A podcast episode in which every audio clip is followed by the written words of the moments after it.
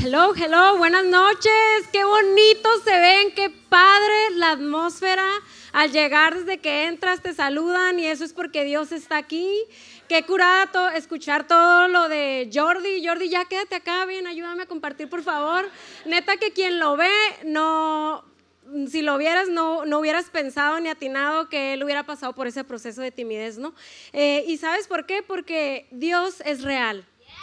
Traigo tan presente eso que Dios es real y se quiere hacer vida y realidad en ti, en tu mente, en tu corazón, en tus relaciones, en tu economía, en todas partes. Lo único que necesita es un corazón dispuesto y obediente, nada más, ¿no? Que es lo que más a veces nos cuesta trabajo. Y vamos a, a orar para poner este tiempo en manos de Dios. Y Señor, te damos muchas gracias, Padre, porque cuando, cuando tú caminaste en esta tierra nos prometiste que nos ibas a dejar un regalo. Y ese regalo es el regalo de tu Espíritu Santo, Señor. Yo te pido, Espíritu Santo, que tú te pases con libertad. Que en mí quites todo estorbo, para que sea solamente tú hablando con autoridad, con poder, Señor, la palabra que tú quieres hoy llevar a cada corazón, Señor. Hoy tu palabra dice que no vuelve vacía, Señor, que sino que hace para lo cual tú lo prosperaste. Manda palabra de libertad, manda palabra de esperanza, Señor, manda palabra de exhortación, Señor, a, a cada joven, Padre. Si alguien de aquí está desanimado, Señor, distraído, Padre, en el nombre de Jesús, Señor, echamos fuera todo todo espíritu de distracción, Señor, y declaramos que eh, esta, plática va a, dar, va a dar vida y va a dar realidad eh, cuando tú lo hayas determinado, Padre. Te amamos y todo esto te lo pedimos en el precioso nombre de tu Hijo Jesús. Amén. Entonces, ah, pues yo soy Vero, para quienes no me conozcan, Verónica Coronado, Verónica Figueroa, eh, es mi apellido de casada. Estoy casada con Gustavo, el Gusi, por aquí ya hemos estado. En febrero estuvimos por aquí este, poniéndonos vulnerables, contando precisamente algo de noviazgo. Em, eh, nosotros estamos encargados del grupo de universitarios en la Roca Santa Fe, de la hermana República de Santa Fe. Este, así que si alguien por aquí es de Santa Fe, vámonos, ¿qué haces aquí? Ah, no es cierto. ya echaron acá, hey, bájenla, bájenla. Ah, no es cierto. Este, eh, por allá visítenos, tenemos algunas actividades programadas muy curadas y pues vamos a empezar, ¿no? Me tocó el honor de inaugurar esta serie. Lo que, todo lo que es noviazgo, lo que son eh, emociones, la neta, la neta es un tema muy popular. ¿Por qué? Porque tiene que ver con algo en común que todos vivimos, todos tenemos emociones y, en la mayoría hay, una, ah, hay un anhelo, hay un sueño de, casarte algún día. Este, a lo mejor hay, habrá gente que diga, no, pues yo no me quiero casar, no sé si me quiero casar. Está bien, Dios se va a encargar de acomodar eso, ¿no? En, tu corazón. Y ah, la, serie se llama Un noviazgo sano, ¿no? Eh, y hoy vamos, voy a empezar con, con, la, con la introducción. Hay una frase por ahí que ah, lo más seguro, si me pone la primera, por favor, lo más seguro es que tú ya la, hayas escuchado, la hayas aplicado. Dice, no sé quién la inventó, por ahí algunos dicen que Einstein, no sabemos, ¿no? La locura es hacer lo mismo una y otra vez y esperar resultados distintos. ¿La han escuchado? Es muy común, ¿verdad? Y, sabes que la, la ves y suena muy lógica suena, pues sí, cierto, o sea, ¿cómo quieres este, el, mismo resultado si estás en ciclos, estás una y otra vez haciendo lo mismo? O sea, eso es una locura. Pero ¿sabes qué? Aún sabiendo eso y teniendo la lógica en el mundo de las relaciones humanas, la mera verdad es que la mayoría de los, o un 50% se dice de los noviazgos o de las este, relaciones que inician ah, fracasan. Hoy estaba leyendo una estadística, se hizo en el 2003 una encuesta, ah, les voy a pasar varios, varios datos, pero una encuesta a nivel nacional sobre cómo estamos en el noviazgo, ¿no? Y decía que en promedio un noviazgo en la adolescencia dura nueve meses, o sea, para terminar. Ah, otra, otra de las cosas que decía era que para los 18 años, un, déjame, no quiero inventar, por aquí traigo mis notitas de exposición bibliográfica, me siento así como, a mí me tocó el tema, así, ¿no? este, pero fíjense, para los 18 años, un 74.5% de los jóvenes han tenido novio. O sea, eso es mucho. Eh, a los 15 años es la edad promedio en la que se inicia un noviazgo. Hay algunos más, algunos menos, pero en, México es la edad en la que se, se inicia, ¿no? Entonces, ¿Por qué si es, el amor es algo que todos queremos, que todos anhelamos, por qué estas estadísticas están así? ¿Por qué a veces es tan difícil amar? Hace poquito, o bueno, no sé quiénes siguen la novela de Johnny Depp y su esposa. este, él es un caso, ¿no? O sea, ha tenido varios, varios matrimonios fallidos y, pues están haciendo pública eh, su, todo lo que los llevó a, terminar. O sea, hay dinero de por medio, hay muchísimas cosas, pero a mí me impactó algo, una de, una de las declaraciones que hizo la hermana del actor de Johnny Depp y él también lo mencionó en uno de los juicios, ya, ya les prometo que no me voy a extender en esto, o sea, no soy Vero Chapoy ni nada, pero tiene un punto, tiene un punto que yo te lo diga, tiene un propósito.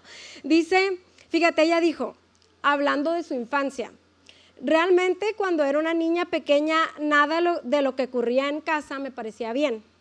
Y así, a medida que, que crecía, tanto Johnny como yo, decidimos que una vez que, no, que, que nos fuéramos, una vez que tuviéramos nuestro propio hogar, no íbamos a repetir nunca de ninguna manera nada parecido a nuestra infancia. Lo íbamos a hacer diferente. Y él mencionó algo parecido. Y, sabes, yo creo que nadie empieza, o al menos el actor este no empezó en una relación o, no se casó para decir, ah, quiero fracasar, quiero que me demande por 100 millones de dólares. ¿Verdad que no? Pero hay cosas, aunque tú no lo quieras, hay, hay este, patrones o tendencias que sin Dios van a, van a tender a repetirse. Pero en, di, a mí no me va a pasar.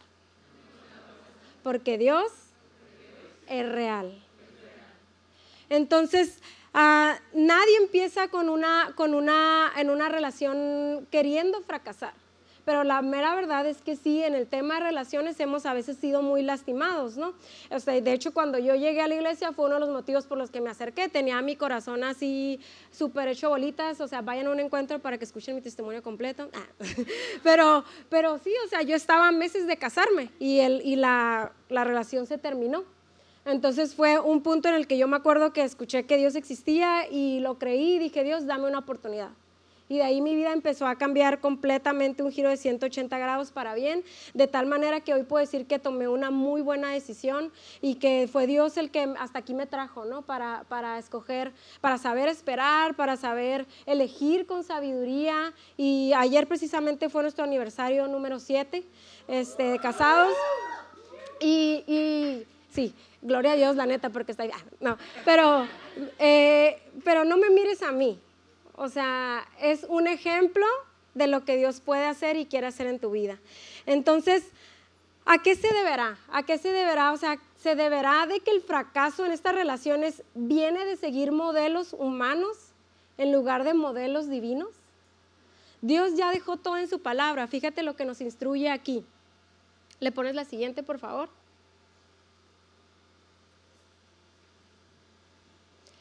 Él nos dice en Efesios, en Romanos 12.2 nos dice, no imiten las conductas ni las costumbres de este mundo.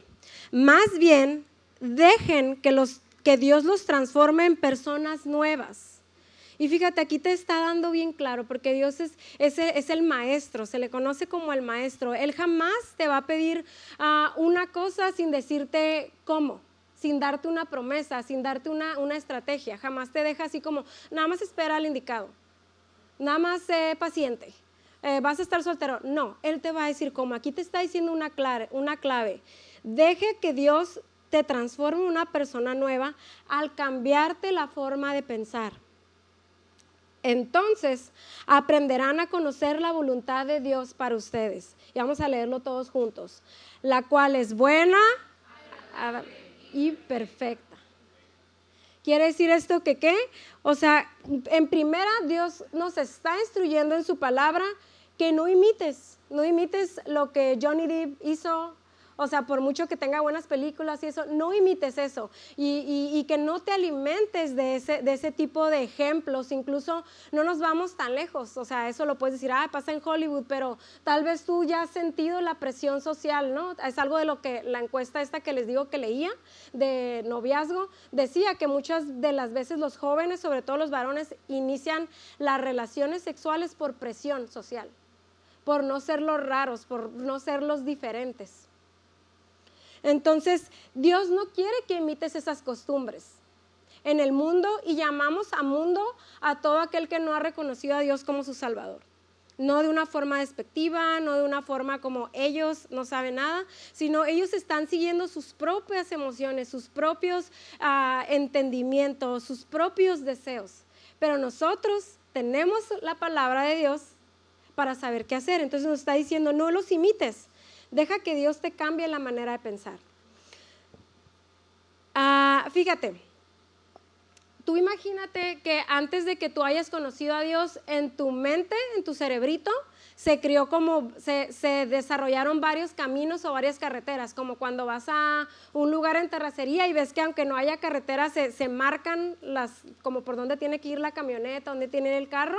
Este, esas son los, las formas que tú estabas acostumbrado o que tú creías de cómo era una relación.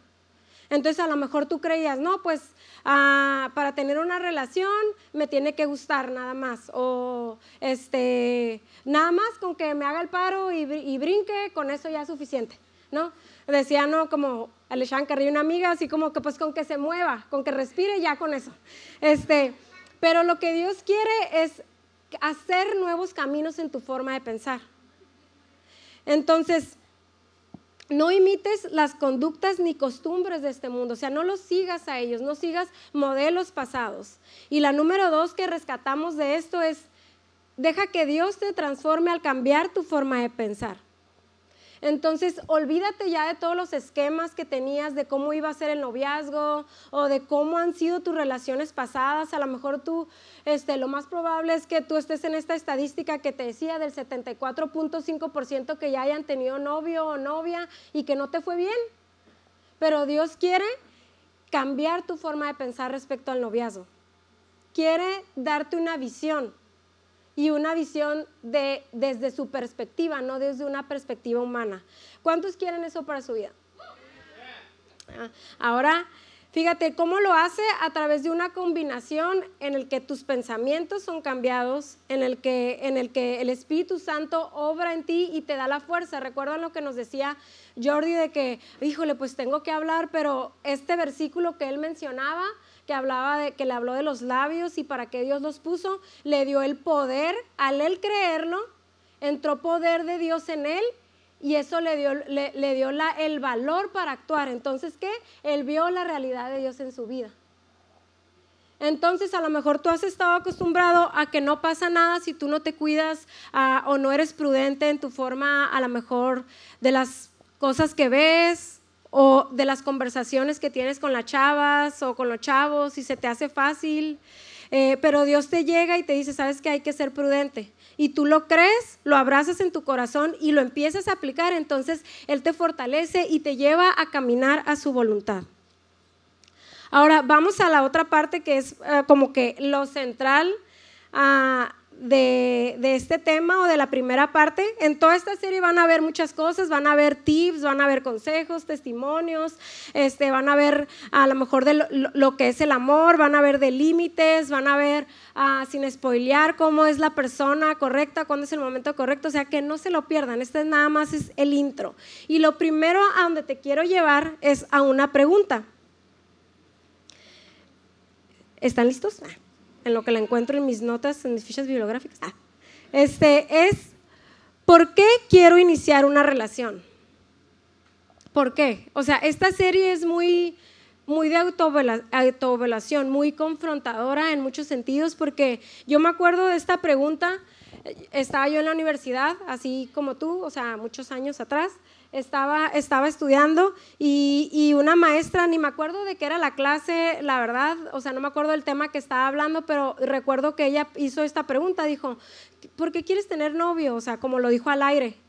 y a mí se me quedó tan grabado, yo nada que ver con Dios en ese entonces, este, porque me acuerdo que en mi mente fue, pues, ¿por qué pregunta eso?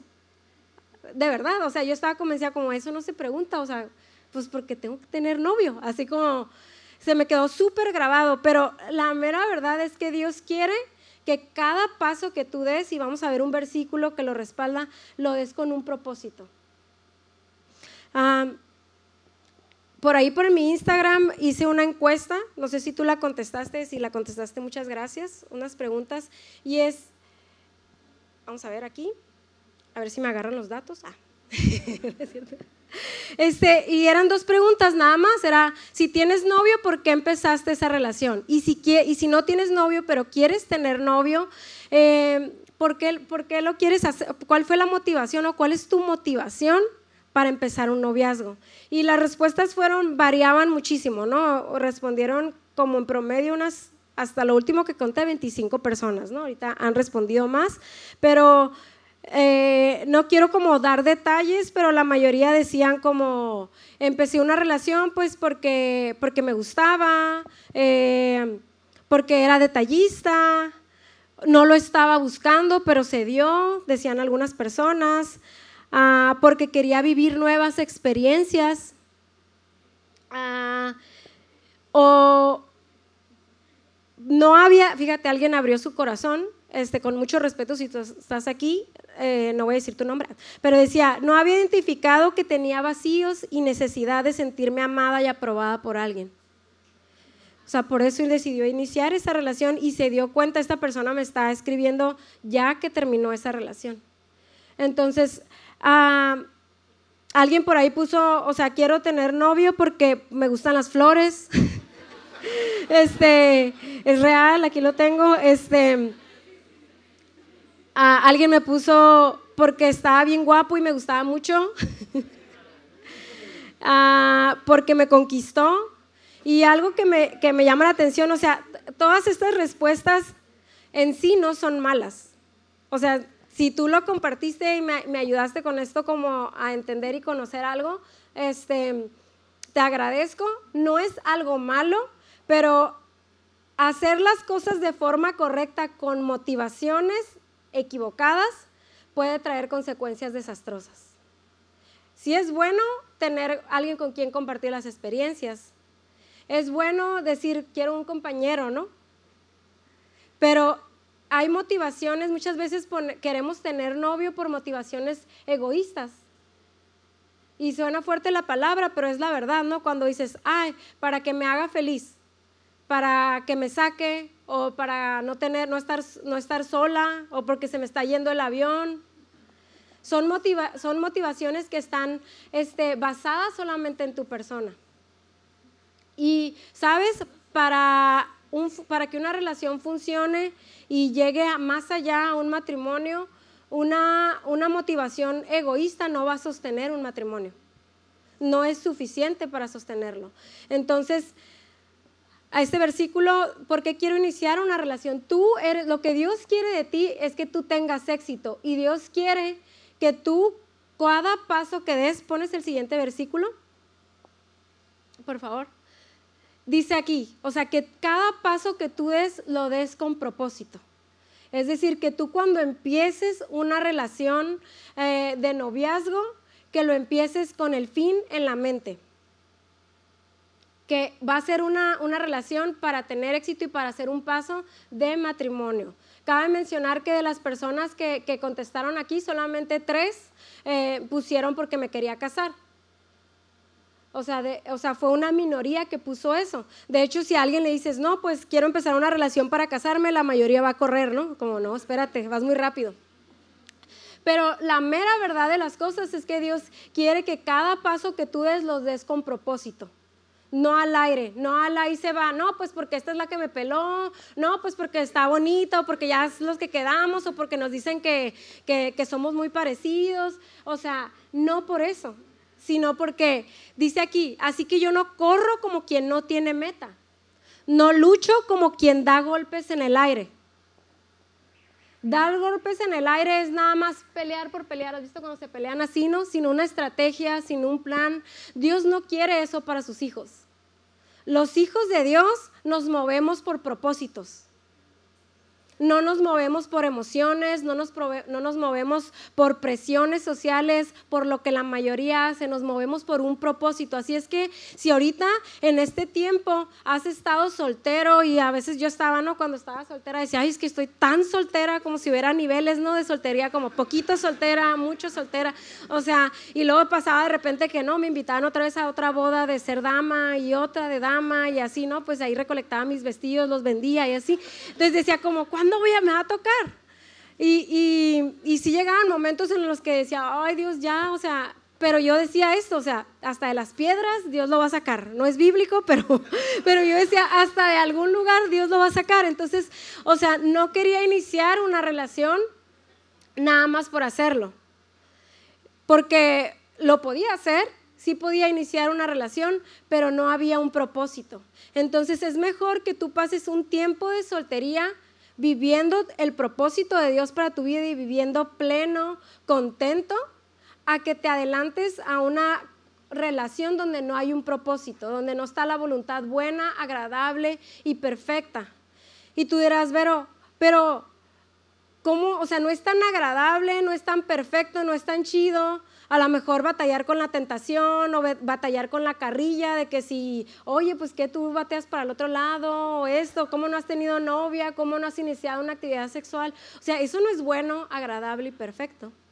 Y déjame decirte algo, en, eh, eh, al principio no se va a sentir así, pero algo que yo aprendí y que yo entendí y quiero decirte que lo entendí ya que estaba casada, ya que había pasado el tiempo. Yo pasé cuatro años y medio soltera. Era, créeme que era mucho para mí porque yo siempre, tenía novios, este, novios que no se daban cuenta que eran mis novios, ¿sabes? Como siempre me enamoraba, no sabía guardar mi corazón. Entonces cuatro años y medio para mí, o sea, sorprendía hasta mis papás de que, ¿qué onda? Oye, este, pero siempre me fortalecía en Dios cuando llegaban esos momentos de duda, cuando llegaba como la presión del reloj biológico, o sea, o de que sabes que ya se están casando todos o no hay nada, me fortalecía en Dios. Y lo, lo que te quiero decir es que hoy sé que Dios estuvo en esa temporada de mi vida trabajando muchísimas cosas. Y me lo, ¿sabes hasta cuándo me di cuenta y me lo reveló él? O sea, que, que, realmente lo entendí hasta que empecé a servir aquí en los encuentros, en un encuentro de youth, por aquí hay gente de youth que me tocó, de, ajá, que me tocó, sí, sí, sí, ah, que de tercer elemento, este, eh, fíjate Ale, ah, este, ahí, en ese encuentro, hasta entonces, cuando yo compartí el tema que me, que me tocó, yo entendí que Dios estaba desarrollando fidelidad en mi soltería. Te lo prometo que yo estaba compartiendo y, era, eh, no era yo, era Dios hablando a través de mí y yo sentía mi corazón tan, como tan, que me había explotado todo de que sí cierto, o sea, todo ese tiempo, o sea, Dios formó un corazón fiel en mí. Y algo que yo les decía a esa generación era, era, la fidelidad en tu matrimonio no se forma ya que dices, sí, acepto para toda la vida. La fidelidad se forma desde kilómetros atrás. Cuando lo que Dios te depositó, tu sexualidad, tus sueños, tu corazón, tu tiempo, que tú lo abrazas y lo valoras tanto, dices, Dios me lo regaló, Dios me dio la vida y no la voy a desperdiciar. Y estás, entonces, y tú caminas y te mantienes, y aunque llegan las tentaciones, aunque llegan este, a lo mejor desilusiones, aunque llega tiempo en el que dices, híjole, me desespero, aunque dices, estás alegre, no sé, Dios está formando un corazón fiel en ti. Y pum, da fruto en tu matrimonio. Entonces, ¿para qué quieres iniciar una relación ahorita? Tal vez es el tiempo Tal vez no, o sea, tenemos que poner nuestro corazón en manos de Dios porque la Biblia dice que el corazón es engañoso más que todas las cosas. Dice incluso que es malo, ¿no? Dice Jeremías 17:9, nada hay tan engañoso como el corazón humano. No tiene remedio. ¿Quién puede comprenderlo? ¿Te ha pasado? Yo, yo, a mí me ha pasado, lo confieso, que estoy un día así como de que sí, voy a empezar con todo, con la dieta y ahora sí, ya, esto. Y luego al siguiente, el lunes, por ejemplo, o sea, llegó mi esposo con un pastel de ese de Costco, de chocolate, y oh, es una pasión así bien rica. Este, y yo así como, bueno, nomás un pedacito y lo otro pedacito, ¿no? Este, ya, y la dieta ya se había ido, ¿no? Y así estamos, así estamos llevándonos por emociones cuando decimos, no, no le voy a hacer caso, no le voy a contestar la llamada al tóxico, ahora sí, ya, aunque me traiga Juan Gabriel y el mariachi, Juan Gabriel ya ni vive ni nada, o sea, bueno, a Cristian no da lo quien quieras, no, ya no le voy a contestar, pero ahí estás. No, es que no, no, es que lo tengo que evangelizar. Le tengo que compartir, él tiene que conocer, o sea, su corazón necesita ser salvo. Entonces, necesitas poner tus motivaciones para empezar una relación delante de Dios. Necesitas decirle, Dios, me agrada esta chava, pero tú qué piensas? Me agrada, estoy sintiendo esto, pero tú qué crees? Y, y esperar en silencio. Tengan sus tiempos en silencio con Dios. Esto está súper curada, alabar, o sea, se crea una atmósfera de alegría y algo muy especial y único en reunirte, pero necesitas tiempos donde, donde guardes silencio delante de Dios para que llegue esa respuesta. Eh, entonces estamos que aquí los hijos de Dios iniciamos una relación de noviazgo para que tenga éxito, para que vaya a un matrimonio. Suena fuerte, muchos de aquí ya se van a levantar y se van. A, este, eh, pero tu, matrimonio va a ser reflejo de Dios en la tierra. Y yo quiero que tú seas y un, poner en ti eso, que seas alguien de visión. Que a ti te, te conozcan por, ¿sabes que Ella fue una, es una joven íntegra, es una joven de visión, que tiene metas, que wow, o sea, que la gente que conozca a Dios y que no conozca a Dios diga cosas de ti agradables, porque así es Dios. Entonces, tu matrimonio va a glorificar a Dios. Le ponemos la siguiente, por favor. Y muchas veces, a lo mejor tú eres aquellos que, que no te quieres casar, que tú este tema para ti como, pues no, yo no me quiero casar, porque has visto muchas parejas fracasar. Algo que yo, que, que yo me di cuenta, o bueno, que Dios me mostró, es que yo tenía mucho miedo al matrimonio. De hecho, la boda que les conté, vayan al encuentro para, contar, para contarles todo, este, yo cancelé la boda. Porque era una, me, paralizaba el temor de que será él, no será él, este, eh, iremos a estar juntos toda la vida. O sea, tenía tantas dudas, no conocía a Dios. Y entonces cuando no conoces a Dios, cuando no conoces su fuerza, su poder, su realidad, ¿de dónde te agarras? Si no es de las revistas, de lo que dicen los demás, del consejero, de lo que sea, te agarras de ti mismo, de tus emociones. Es la verdad. O sea, cualquier temor que tú no entregas en manos de Dios es, es llenado por ti mismo.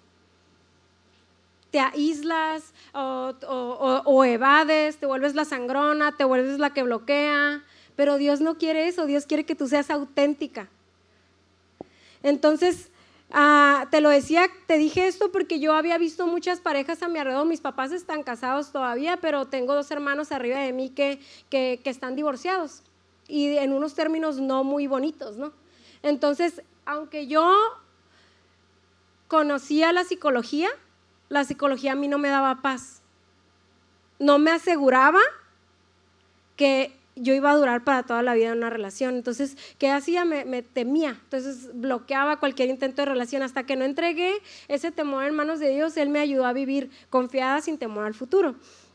Entonces, ah, ¿de qué maneras tu matrimonio, porque tú un día te vas a casar, tu esposa va a estar bien bonita, tu esposo va a estar bien guapo, va a ser bien trabajador, este, te va a sacar de trabajar, ah, este, nada es cierto, lo que, lo que sea, pero este, ¿de qué formas te gustaría que tu matrimonio glorifique a Dios? Pregúntate eso. Se vale, es bonito y es bueno decir, ¿sabes que Yo quiero estar sirviendo juntos o yo quiero tener muchos hijos. o sea, yo quiero a lo mejor, no sé, tener una empresa, que juntos formemos algo sé fiel y vas a ver la realidad de Dios en tu vida. Entonces, ah, te doy algunos ejemplos en las que Dios se glorifica en los matrimonios. Algunos ejemplos, este, no sé si los, los pasamos por ahí. La número uno, Dios quiere que tu matrimonio, tu futuro matrimonio, refleje unidad de Dios. Entonces, ¿qué tienes que hacer? Trabajar en qué conflictiva o qué conflictivo eres hoy. Si andas como de que, ah, de un trabajo a otro, sacándole la vuelta a los problemas o creando problemas, chismes, división, deja que Dios trabaje en eso en ti. Porque Dios bendice donde hay unidad. Entonces, dice este versículo, ¿no? Para que todos sean uno, Padre, así como tú estás en mí, yo en ti. O sea, que todos sean uno, es una oración que Jesús hizo por nosotros. Antes de, antes de, de, subir al trono, de subir estar en el cielo, Él oró por nosotros de que su pueblo seamos uno, de que haya unidad. Entonces Él quiere que tu matrimonio haya unidad y refleje esa unidad. Pero, pero ¿cómo lo va a hacer si tú en tu, eres inconstante en creer a Dios? Un día estás de que sí, con todo, y sí, yo te voy a seguir, te entrego toda mi vida, y al día siguiente ya no, Dios no existe, o no, a mí no me va a cumplir la promesa, eso nada más es para los, los que, aquellos que, que están ahí enfrente, no para mí, o sea, y, y te desanimas. O sea, tienes que estar tan fortalecido con Dios para ver, para ver su realidad. Otro de los propósitos es engendrar y crear hijos que amen a Dios. Por ahí alguien dijo, Safo, no, no quiero muchos hijos. Pero la mera verdad es que uno de los propósitos del matrimonio es, es multiplicarnos. En hijos naturales, pero también en hijos espirituales. O sea, que tú como tu matrimonio, fíjate, hay muchos matrimonios eh, en el mundo que son exitosos, que verdaderamente les va bien y que tienen una buena relación. Pero ¿sabes qué es lo triste? Que solamente se queda en ellos en su casa, en su familia, en su circulito, en su grupito. Lo que Dios quiere es que lo bueno que Él ha hecho en ti, tú lo siembres en otro. Este chavo que pasó aquí, ¿no? O sea, este Jordi, eh, ahora te aseguro que Dios, no sé dónde está, pero te aseguro que Dios te va a poner a personas que batallan o que, o que van a batallar o que están batallando con los mismos situaciones que tú vivías te va a poner una carga por esas personas. Porque lo que Dios pule y, tu testimonio es para que seas de bendición para otra persona, para que no se quede en ti. Otra de, de las formas en que Dios se glorifique es satisfacer las necesidades del otro. O sea, esa necesidad de compañía, de compartir los logros, esa necesidad sexual incluso, Dios la puso ahí pero también marcó un tiempo y marcó una cobertura que se llama matrimonio. Por ahí creo que, o sea, lo han escuchado, Dani Osuna y Cintia dicen mucho, hablan mucho de este tema, dicen, o sea, todo lo que se sale fuera del orden de Dios se termina en desorden. Entonces, Dios quiere glorificarse en todas las áreas de tu vida y en un matrimonio no es la excepción. Otra de las formas en las, que, en las que Dios se quiere glorificar en tu matrimonio es que perdones todas las veces que sean necesarias. ¿Qué, qué corazón tan perdonador tienes ahorita? ¿Guardas resentimiento? ¿Has perdonado a tus papás por las heridas, a hermanos, a tus exnovios? sigues todavía en el rollo de que, ah, lo que me hizo, lo que me dijo, a lo mejor no lo hablas, pero tienes conversaciones internas donde recuerdas lo que pasó. Perdona, suelta, porque eso va a dar fruto y un fruto precioso en tu matrimonio. Entonces, el, día de hoy el propósito principal es dos cosas. Una, que tú tengas un corazón dispuesto, que aunque hayas escuchado este tema una y otra vez, es necesario, somos olvidadizos, la neta, somos olvidadizos. Que tú lo dejes que eche raíz en tu corazón y que dejes que, que, se cobre vida, que, que el Espíritu Santo renueve aquellos rollos que ya no tienen que estar. Y la otra es que pongas tus motivaciones delante de Dios. ¿Realmente quieres casarte? O sea, ¿quieres iniciar una relación para casarte o todavía tienes dudas? Todo se vale, se vale ser vulnerables y decir lo que no se vale es escondernos. porque tenemos un Dios que todo lo conoce, pero Él lo puso así. Él quiere que tu boca hable, que diga. Y hoy vamos a, vamos a orar y vamos a darle gracias a Dios por, por la esperanza que Él nos regala, porque aunque hayamos, la hayamos regado, no sé, a lo mejor tú estás en este 70% de las estadísticas de México que ya tuvo un novio, una novia, un novio. Pero Dios dice su palabra que aunque nuestros pecados sean como rojos como la grana, Él los hace blancos como la nieve. Entonces, Dios es perfecto, es fiel, es bueno y, hoy quiero que delante de Dios, ahí en tu lugar, le entregues tus anhelos, le entregues, si a lo mejor has estado presionada, has estado ansiosa o ansioso por, por ese tema, que se lo entregues y que recibas su paz, que recibas sus promesas para tu vida que te dejes moldear. Dile, Señor, forma en mí un corazón noble, un corazón que te obedezca, un corazón que te crea, Señor. Te entrego mi futuro porque sé que tú vas a hacer esa buena voluntad agradable y perfecta en mi vida, Señor. Dame fuerza, Señor, dame sabiduría y discernimiento para, para comprenderte, Señor, para conocerte. Y si tú estás aquí por primera vez y jamás habías escuchado que hay una forma, que hay, que hay una forma que Dios ya marcó para que tú para que tú tengas éxito en tus relaciones, quiero que hagas esta oración conmigo. Y quieres entregarle tu vida completa a Dios. Levanta tu mano. Todos con sus ojos cerrados, en, en respeto y unidad. Si tú quieres seguir ese camino y no ser parte de una estadística de fracaso, sino ser parte de una estadística de éxito, de una estadística de bendición, de una estadística que, que, no se quede en tu generación, sino que se vaya a generaciones que incluso tú no, tú no vas a ver, generaciones miles van a ser benditas después de ti. Levanta tu mano.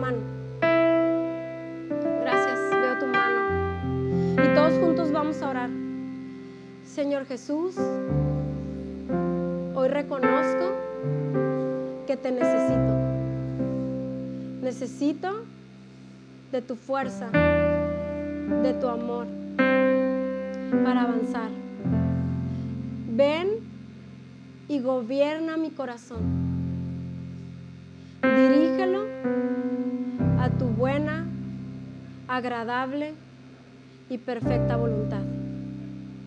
Gracias por lo que has hecho, por lo que harás, más allá de lo que mis ojos van a ver.